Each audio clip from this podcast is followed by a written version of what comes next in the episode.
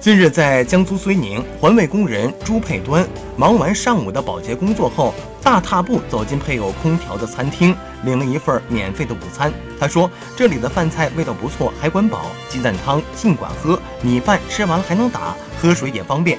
一年来，我每天都能吃到免费午餐。去年七月起，睢宁县城管局为城区的环卫工人提供免费午餐，此事经媒体报道后，引发广泛热议。”请环卫工人吃免费午餐，在质疑声中开始了。一年过去了，环卫工人们依然吃得很好，账户资金充裕。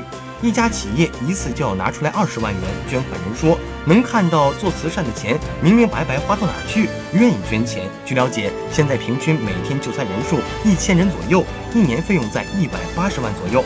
为稳定造血，城管部门在城区设置了七十多座报刊便利售卖亭，对外公开竞拍。